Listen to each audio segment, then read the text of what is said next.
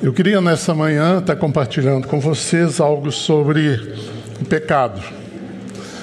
É, eu recomendo um, um, livro do pastor André que é As Estações da Tentação do Cristão. Então, esse, essa palavra minha não é uma palavra assim teológica, de, mas é uma palavra pastoral que eu queria compartilhar com cada um de vocês. Né? Então, começando aqui, né, o que, que é o pecado? Pecado é errar o alvo. Mas fica um negócio assim meio etéreo. Que alvo é esse, né? Então, alvo aqui é a palavra de Deus, né? tudo que Deus planejou para que a gente fizesse. Se a gente não está fazendo, a gente está pecando, né?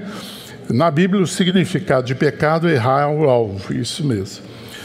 Pecado é transgredir, é se rebelar, é desobedecer, ou seja, tudo aquilo que foge ao padrão estabelecido por Deus Portanto, aquele que sabe o que deve fazer, o bem, e não faz, nisso está pecando.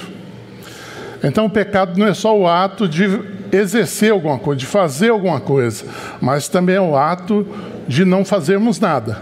Também estamos pecando. Porque Deus não planejou para que nós ficássemos sem fazer nada. Né? Às vezes as pessoas me perguntam: o que, que você acha do fulano ou da fulana?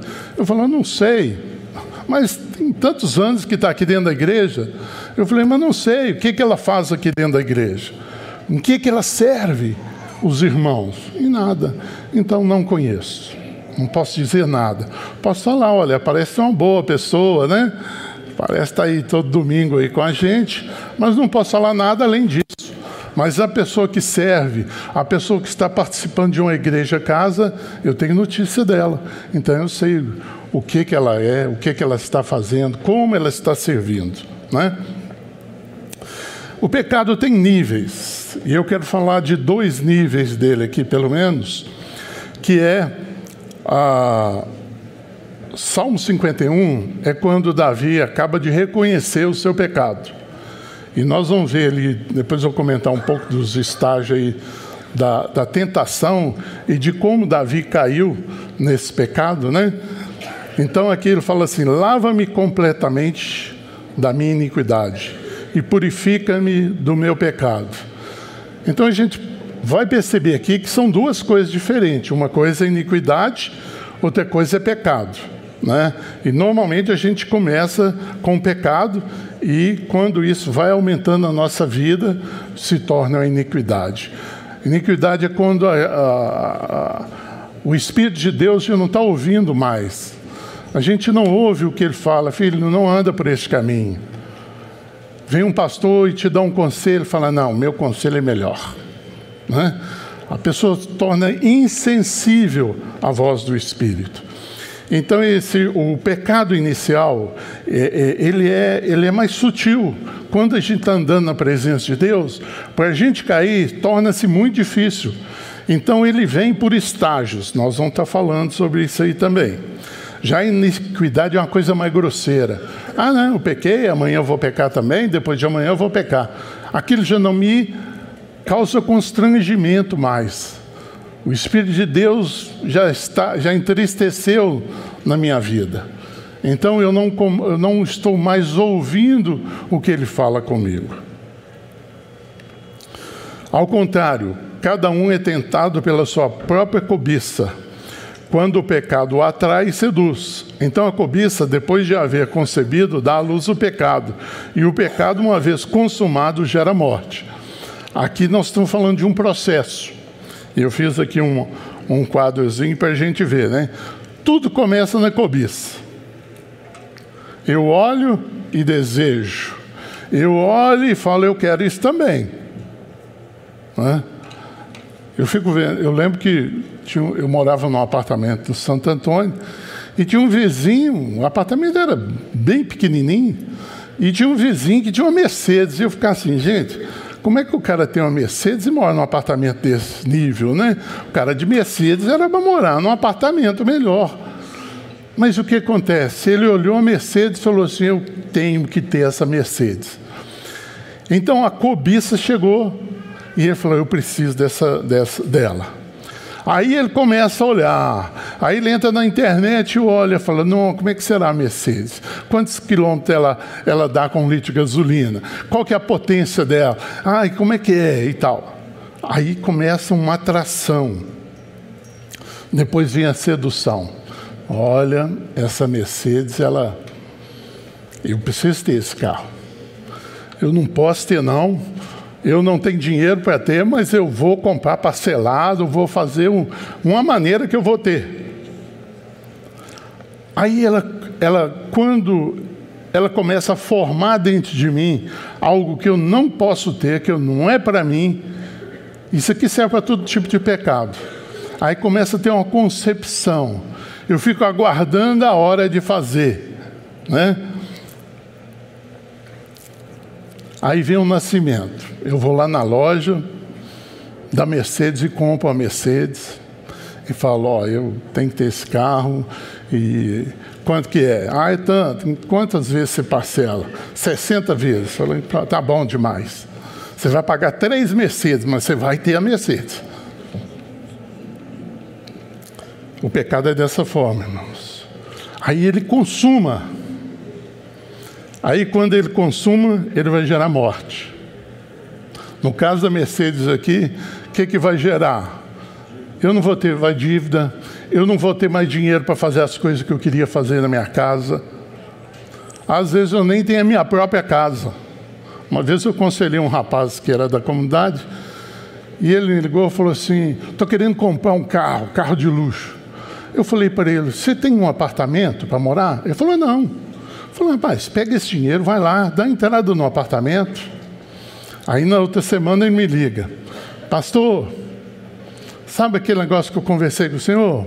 Fui lá e comprei o carro. Eu falei, parabéns para você. O que eu posso falar? Né?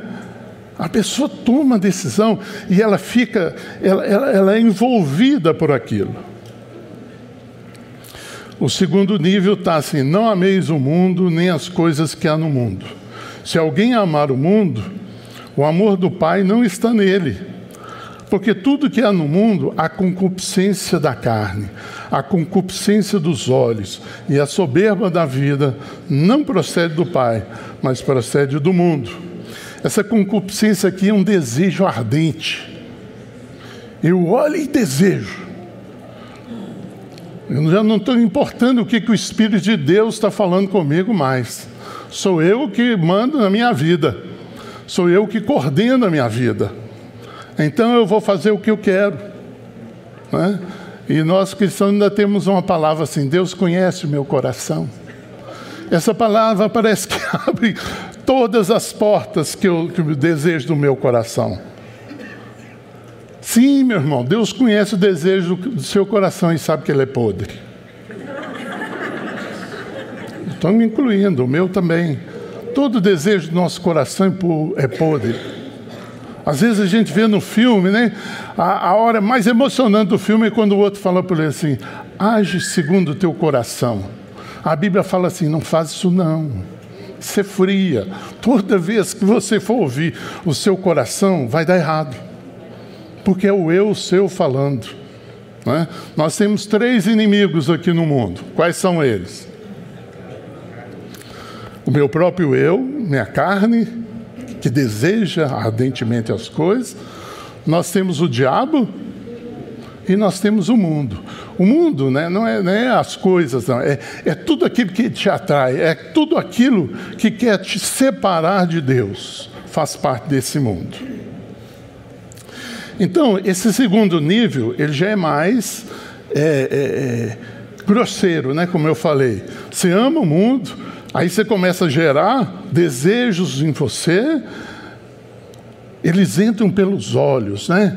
Você vai lá na casa do seu vizinho, ele tem um, a sua televisão é 50 polegadas, mas você foi no seu vizinho, ele tem uma de 75, você fala, ah, mas eu tenho que ter a de 75 também, né? Mora no mesmo prédio, né? Eu preciso ter também. Aí você entra na bobagem lá.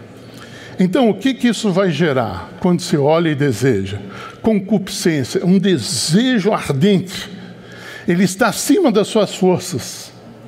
Porque você já não é mais controlado pelo Espírito Santo, você é controlado pelos desejos do seu coração. E aí entra a soberba. Você acha que você é, é o cara, né? E aquilo passa a te dominar. Aquele desejo, aquela ânsia de ter aquilo. E você quer porque você quer, igual criancinha, né, que bate, né? Eu quero, eu quero, eu quero, eu quero. A mãe vai lá e dá, né? Deixa eu ver se eu fico livre disso. Mas Deus não faz isso conosco, irmãos. Deus é nosso Pai. Ele não é nosso amiguinho. Ele não é Papai Noel. Eu quero isso, ele vai lá dar. Né? Não. Então, nesse segundo estágio, a gente perde a razão. A gente já não raciocina se eu posso fazer aquilo, que consequências aquilo vai trazer para a minha vida, o que, que aquilo vai gerar para a minha família, que bem ou mal que aquilo vai gerar. Né? A razão cai disso aí.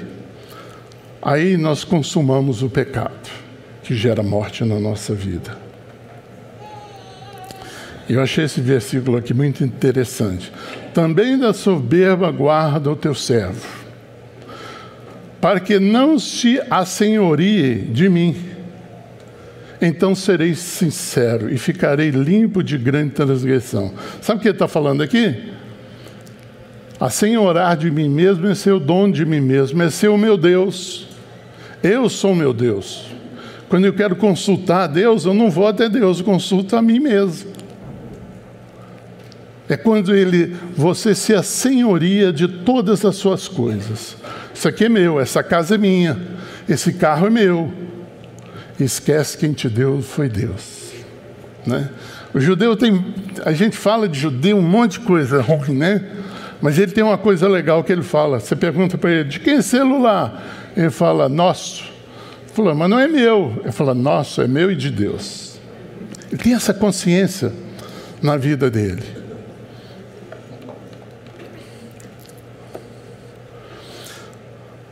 A prática do pecado, né? Aquele que pratica o pecado também transgride a lei, porque o pecado é transgressão da lei. O pastor Ney estava falando aqui sobre o Velho Testamento. Por que, que eu preciso de conhecer o Velho Testamento? Porque lá eu sei o que é pecado. Lá eu sei o que Deus pensa a respeito daquele pecado.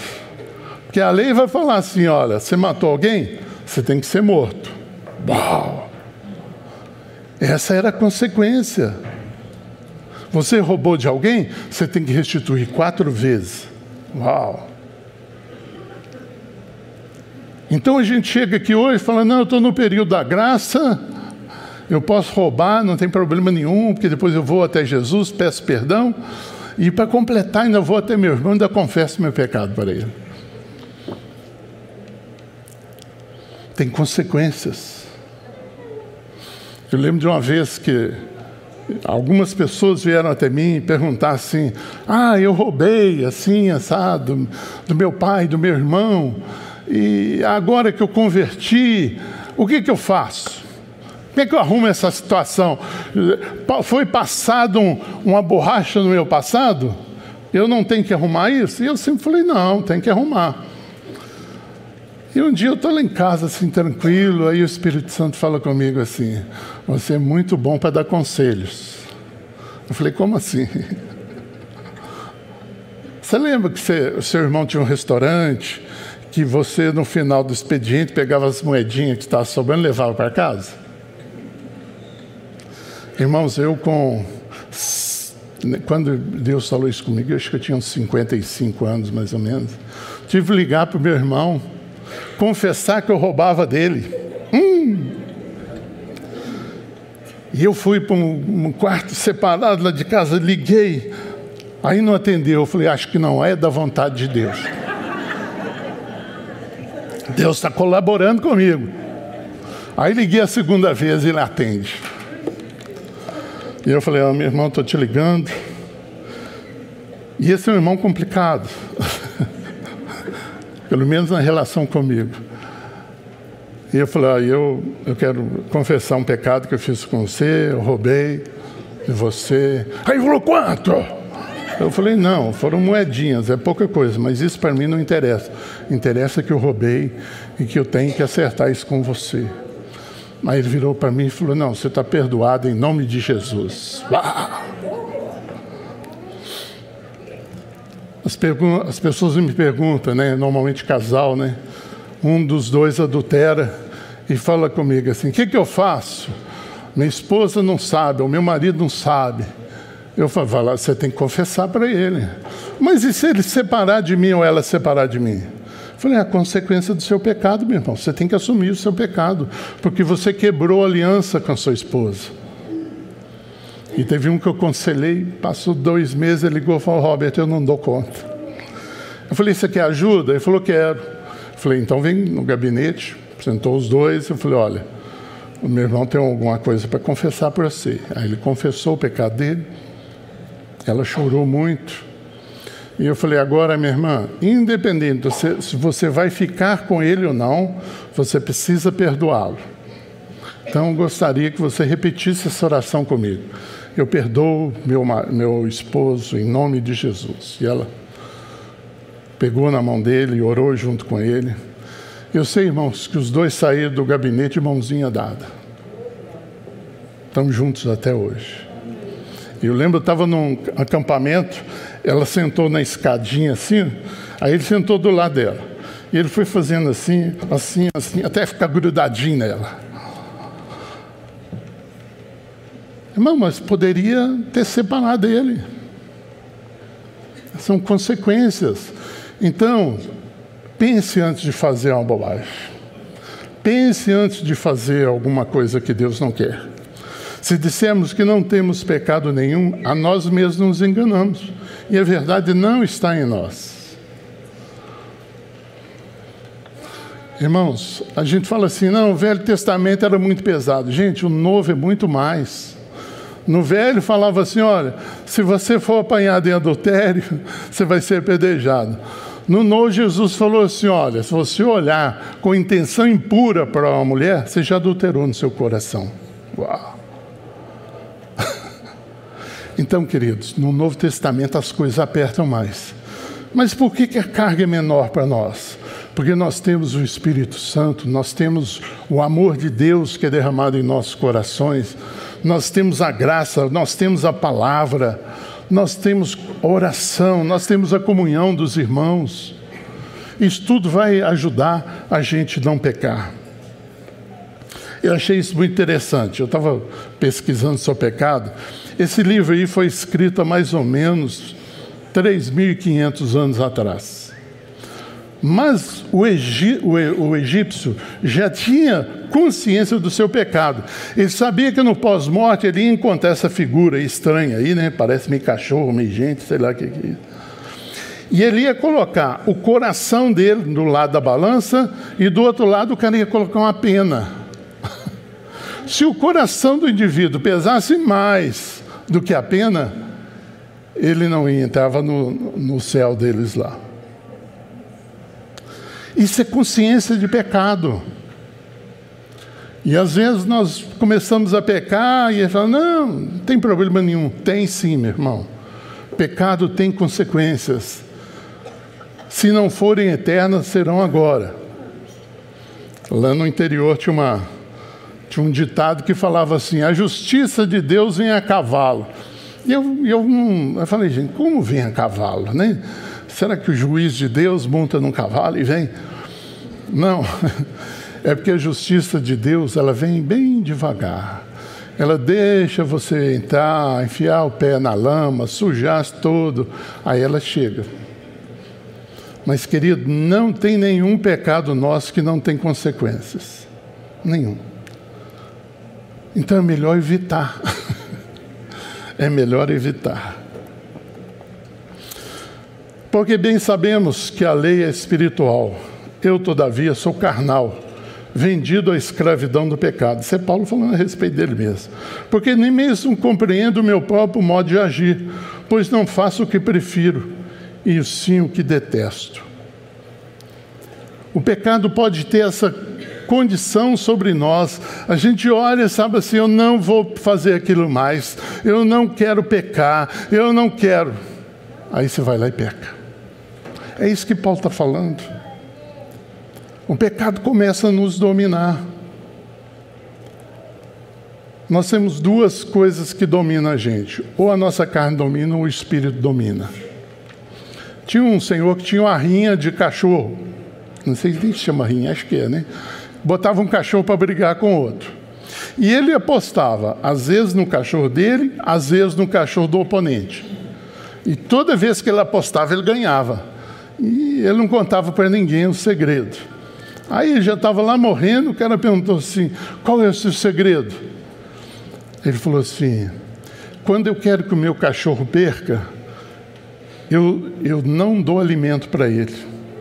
Ele entra na rinha fraquinho, o outro vai e ganha dele. Quando eu quero que o meu cachorro ganhe, eu dou muito alimento para ele. Aí ele entra na rinha e ganha.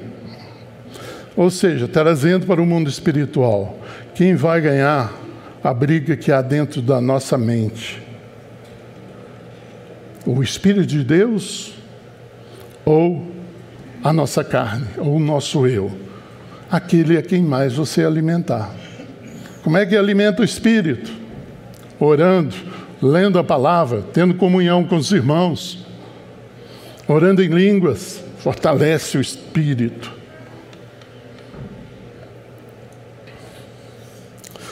Se, ora, se faço o que não quero, consinto com a lei que é boa. Nesse caso, quem faz isso já não sou eu, mas o pecado que habita em mim. Já comentamos, né?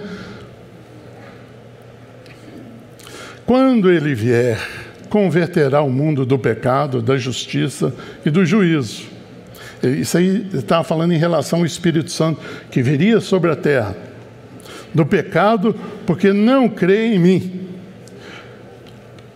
A gente lê a Bíblia e a gente imagina assim: o maior pecado é a blasfêmia contra o Espírito Santo. Essa aí não tem jeito, né? Jesus falou que não tem, não tem perdão essa blasfêmia. Mas, quando a gente analisa a palavra de Deus, a gente vê que todos nós estávamos mortos. E para ter vida, a gente tem que reconhecer Jesus. A gente tem que crer em Jesus. A gente tem que pedir a Ele para entrar na nossa vida e mudar a nossa história, para que não sejamos mais dominados por nós mesmos, mas por eles, por Ele, pelo Espírito Santo.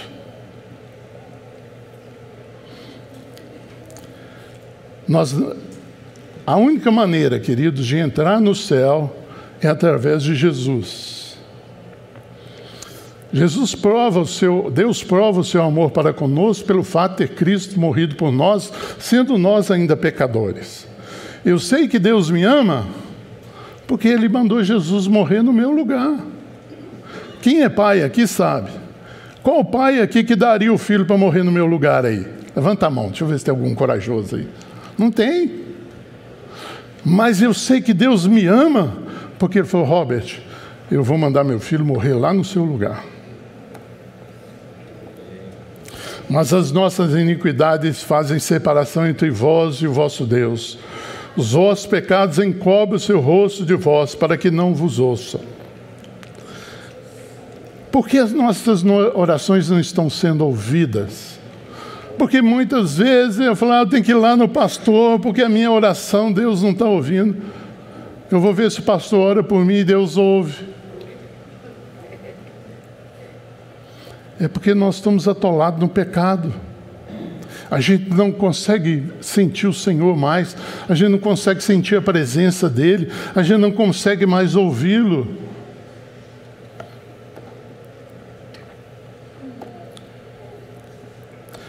Muitos perguntam por que Deus não me usa mais. Quando eu me converti, Deus mudou a minha história, eu tinha paz no coração, eu tinha alegria.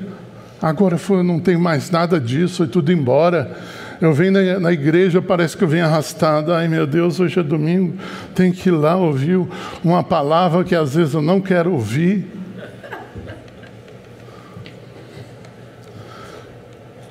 Irmãos, porque perdemos a comunhão com Deus e Deus não usa mais a gente.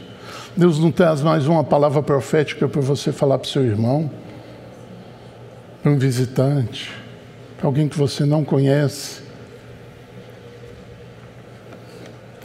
Olha como está a sua vida, meu querido, que eu preciso olhar a minha. nosso pecado ofende a Deus, por que o nosso pecado ofende a Deus? Eu quero falar só de três atributos, né? Deus tem muitos atributos, mas esses três, santidade, justiça e amor, como é que a gente harmoniza esse trem? Né? Deus é santo, ou seja, Deus não pode ver o mal, ele não aceita o mal, ele não. Os olhos dele não podem contemplar o mal, porque ele é santo, ele, ele é totalmente separado. E a segunda coisa, ele tem que cumprir a sua justiça. E ele deu uma ordem só lá no jardim do Éden. Falou: olha, milhares de frutas, de variedade de frutas. Mas vou te falar, dessa aqui você não come. Só dessa aqui. O resto é todo seu. Que que o homem vai lá e come da que não podia. E isso gerou morte. E a morte que gerou ali foi uma morte espiritual, porque senão, se Deus não fosse misericordioso, ele morria no mesmo instante ali, fulminado. Mas Deus amava o homem. Então, com a queda do homem, como é que Deus harmonizou isso aí? Como ele aplicou essas três realidades dele mesmo face ao pecado do homem, face à desobediência do homem, face a, ao homem ter se tornado independente de Deus. Quando o homem estava lá, a glória de Deus estava sobre ele. Ele não precisava de roupa, não, irmãos. A glória de Deus estava sobre ele. Adão e Eva nu no, no paraíso, no jardim do Éden. Mas quando ele foi lá e pecou, eles olharam e falaram: Nossa, você está nua. E ela olhou para ele: Você está nu, cobre esse tem aí. Porque perdemos a glória de Deus. Jesus veio para restabelecer a glória de Deus sobre nós. Você já provou a glória de Deus, irmãos? Aquele momento assim que é, é, é, a presença de Deus parece para tocar nela. Ela, ela, ela, é tão real que você fala assim: Eu vou tocar em Deus agora. É a glória dele. É a glória dele que nós precisamos tocar. Então, meu pecado ofende a Deus. Então, Deus enviou o seu filho para morrer em nosso lugar. A justiça de Deus foi aplicada. Alguém tinha que morrer. Ele falou: então vou fazer o seguinte: vocês estão oferecendo aí sangue de animais, matando animal, e isso aí não resolve a vida de vocês. É um símbolo mas eu vou mandar o meu filho lá. E quando ele morrer, ele vai. Todo escrito de dívida sua, todo pecado seu vai ser perdoado nele. Para isso basta crer nele. Cresce em Jesus seria justificado, Romanos 3:20. Santificados em Cristo, 1 Coríntios 1, 2. De tal forma, a vida de Cristo, a sua morte e a sua ressurreição foram a resposta do amor de Deus ao homem. Completo. Nascimento, a vida dele, a morte dele e a ressurreição dele. Ou seja, está pré-anunciando: você vai passar por esse estágio aqui que eu passei. Você vai morrer por pecado, por mundo e você vai ressuscitar um novo homem. E eu às vezes tenho dificuldade com aqueles irmãos que converte a prestação, já viu? Primeiro ano com Cristo. Irmão, consegui deixar de fumar.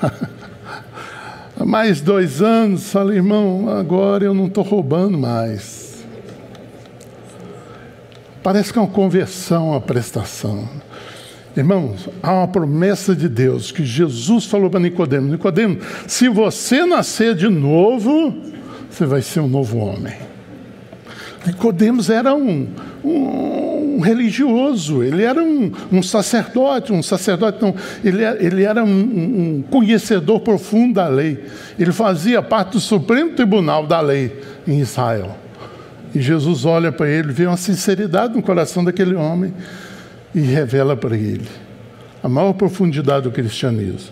Se você nascer de novo, você vai experimentar coisas novas. Por isso, Deus, esse aqui é o pior estágio do pecador, né? Por isso Deus entregou tais homens à imundícia, pelas suas concupiscências, pelo seu próprio coração, para desonrarem os seus corpos entre si. Irmãos, isso aí é quando Deus está assim, tentando lidar com você, com seu pecado. Sai dessa, meu filho. Tem uma vida melhor para você. Tem algo mais profundo. Eu tenho paz, eu tenho amor para derramar em sua vida. Você fala, não, eu prefiro o pecado. e Deus vai insistindo, vai Deus vai insistindo. Mas chega um tal ponto que Deus retira a mão. Falou, você quer viver por, por você mesmo? Pelo seu coração? Aí ele tira a mão. Meu irmão, esse é o pior estágio. Isso aí é, é, que você começa a falar assim: eu agora estou por minha conta. Isso é terrível. Eu não dou conta de mim, não, irmãos. Se Deus tirar a mão de mim, eu estou lascado, estou frito. Porque o salário do pecado é a morte, mas o dom gratuito de Deus é a vida eterna em Cristo Jesus, nosso Senhor. Que, que eu faço para ser salvo? Tem que pagar alguma coisa, tem que dar dízimo, tem que dar oferta na igreja, tem que vender meus bens, dar para os pobres. Não. Basta você abrir o seu coração e entregar sua vida para Jesus. Reconhecer que você é pecador. Reconhecer que no estágio que você está, você não irá encontrar com Deus, o nosso Pai. E quando você faz isso, coração quebrantado na presença dEle, chorando, irmão, o choro é muito importante. Eu teve um dia que todo, eu fazia sempre apelo. Aí tinha uns caras que eu quero Jesus, né? Eu olhava falei, gente, parecia festa de carnaval, né? Aí um dia eu fiz o apelo, eu falei assim, ó, se não vier chorando, não precisa vir, não. eu falei, meu Deus, não sei se eu devia ter falado isso, mas já tinha falado. Aí vinha uma mocinha chorando, em plantos, chorando. Eu falei, graças ao nome do Senhor. Porque tem que ter, irmãos. Não tem condição de você olhar para a sua podridão e olhar para a santidade de Deus e falar assim: nada me afeta. Afeta sim, querido. Afeta. Se você está com o coração quebrantado diante de Deus, você vai chorar, você vai falar: Deus, sou pecador, não sou merecedor da tua graça, não sou merecedor que o Senhor habite em mim, porque tem muita sujeira aqui. Mas a tua palavra diz que o sangue do Senhor nos purifica de todo o pecado. Ah.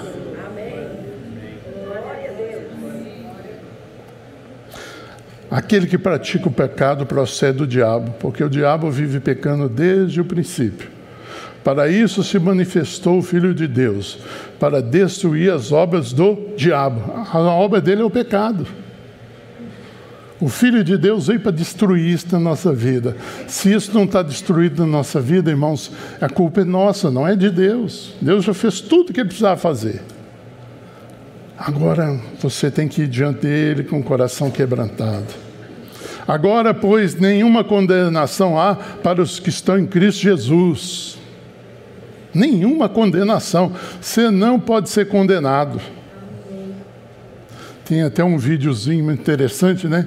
Que as pessoas que morriam iam lá, se apresentavam e tinha um anjo lá, né? Aí o anjo tinha um livro da vida dele. Que é um monte de coisa errada, né? Aí todo mundo olhava e aquele ali está frito, vai para o inferno. Olha lá o tamanho do livro dele. Com a relação dos pecados dele. Aí nisso entrava um homem de branco e falava assim: esquece esse livro aí. Eu já paguei o preço desse livro aí, lá naquela cruz. Vai para o céu. Chegava outro lá com um livro fininho.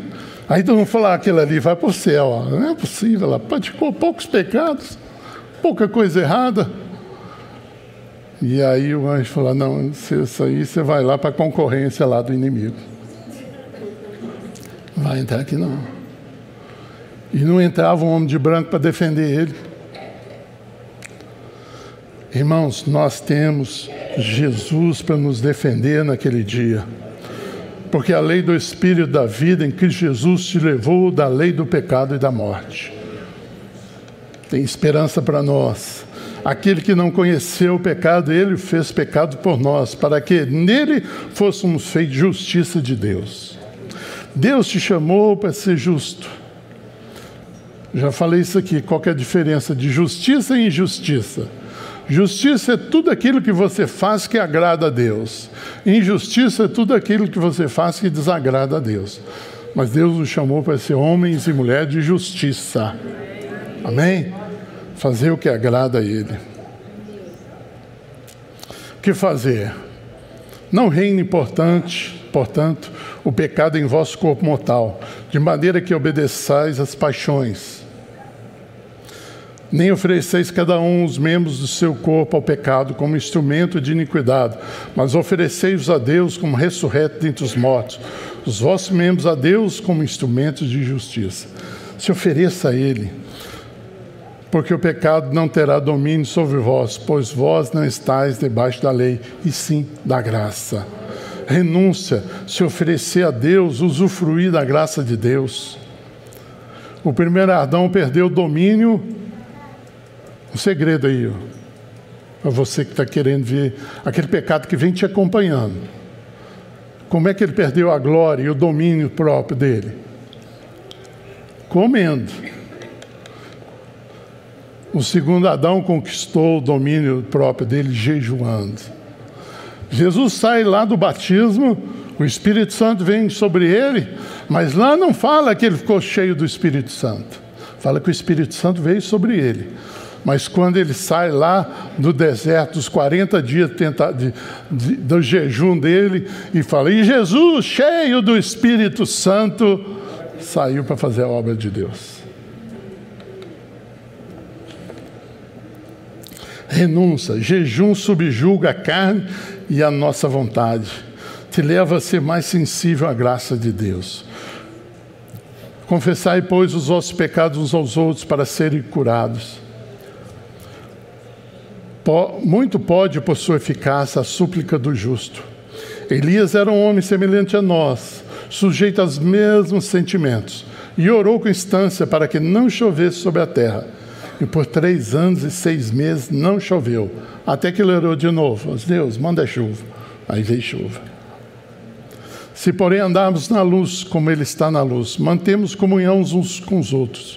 E o sangue de Jesus, fi seu Filho, nos purifica de todo o pecado. Se confessarmos os nossos pecados, Ele é fiel e justo para nos perdoar os pecados e nos purificar de toda injustiça. O que, que nós vamos fazer então? invocar a bondade e a misericórdia de Deus sobre nós. Estar com o espírito quebrantado e contrito.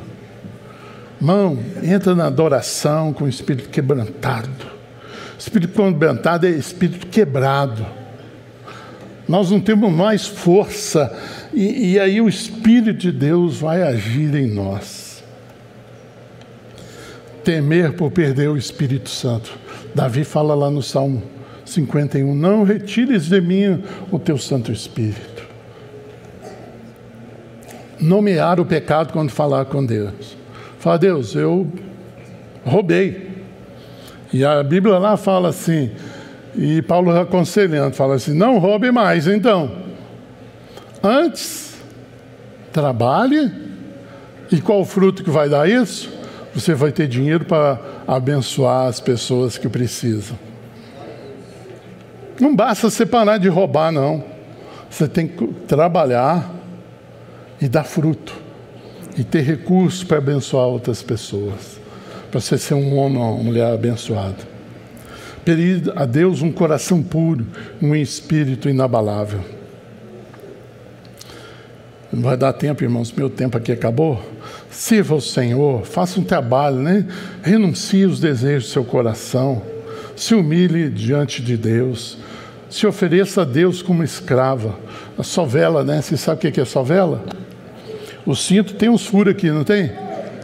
Esse cinto é o seguinte: é um, é uma, um instrumento que é uma, um caninho que tem mais a, a ponta arredondada assim, que ele pega o, o, o couro e bate um, com um martelo. Aí faz um buraquinho.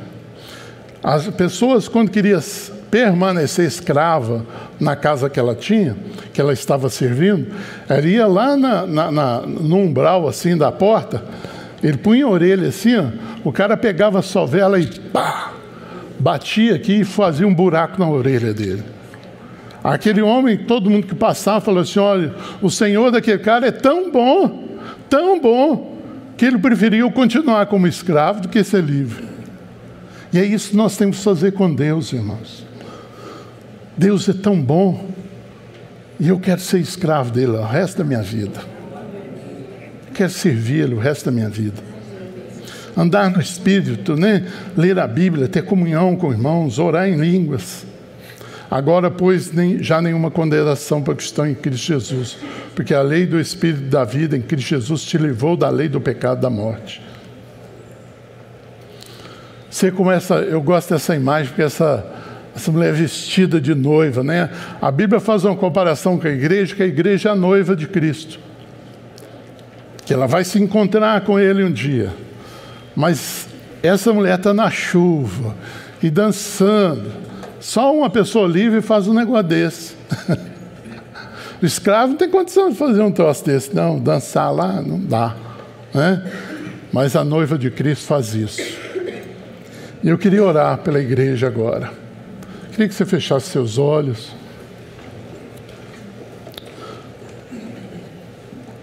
Eu queria orar primeiro por você que nunca teve uma experiência com Cristo que nunca experimentou a bondade de Deus assim, de inundar, de você mergulhar nela e falar assim: Eu não quero sair daqui nunca mais.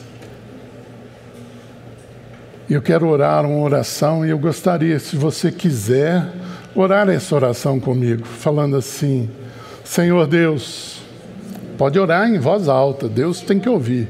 Senhor Deus, Senhor eu reconheço o pecado da minha vida que te entristece. E eu me arrependo. Eu quero mudar a minha vida. Entra da minha vida, Senhor. Gera em mim um novo homem. Em nome de Jesus, eu me rendo a Cristo. E eu reconheço que Ele é meu único Senhor e meu único Salvador.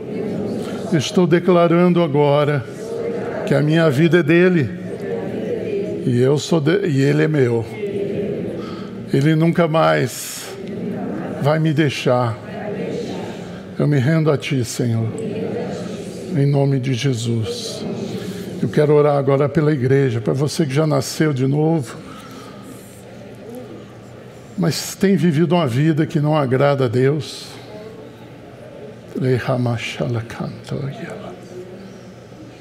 Você que tem feito coisas pequenas, que você acha que é pequenas, mas Deus está vendo lá do céu, querido. Fala com o Senhor, se você quiser orar arrependendo, fala: Senhor, eu já sou teu filho, mas eu me arrependo do meu pecado.